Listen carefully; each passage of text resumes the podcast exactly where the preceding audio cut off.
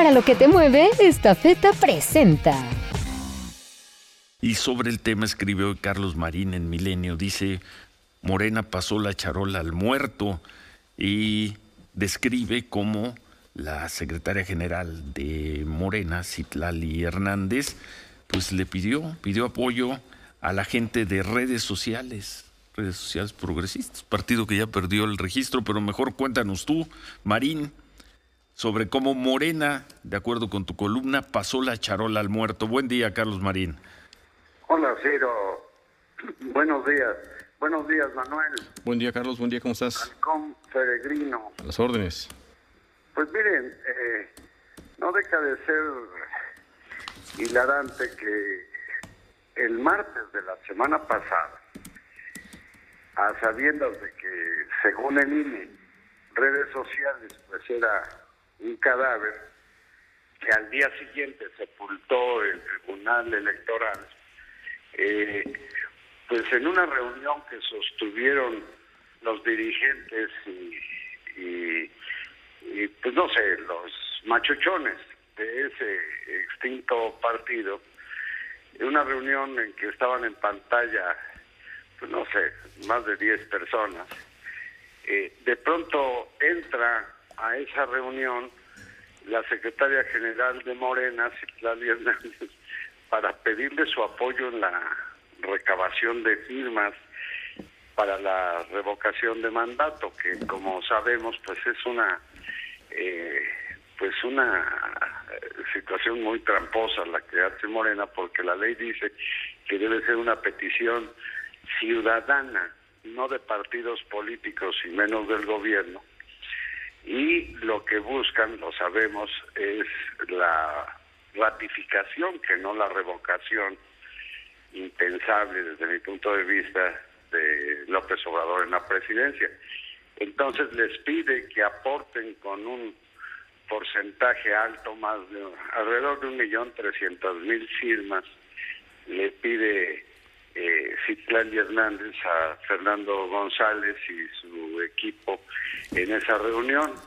Eh, mira, precisamente veo que estás poniendo una imagen donde está a la derecha, abajo a la derecha, la secretaria general de Morena.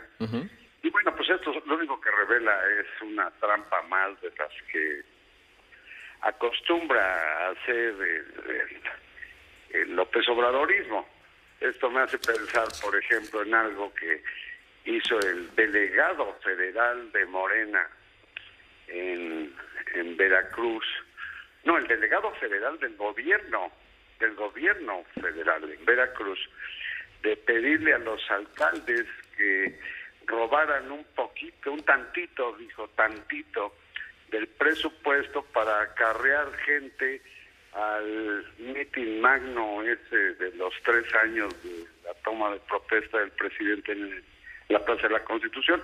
Entonces cabe preguntarse, en los dos casos, si esto es de lo que nos enteramos, con un partido ya muerto como redes sociales o con los alcaldes de Veracruz exhortados para que acarreen eh, pues borregos, se dice en la jerga política, ¿qué no harán en, con los demás partidos y en las demás entidades?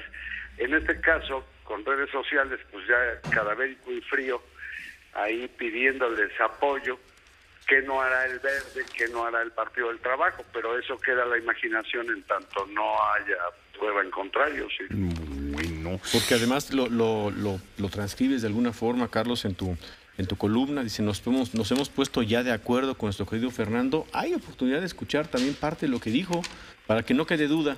Citlali Hernández, cómo se comunicó con ellos. Es un audio de minuto y medio. ¿Podemos escucharlo? A ver. Venga. Esta feta, la empresa orgullosamente mexicana, se encuentra este año celebrando 42 años de llevar soluciones logísticas y de negocios a toda la República Mexicana y más de 200 destinos en todo el mundo. Esta feta, para lo que te mueve.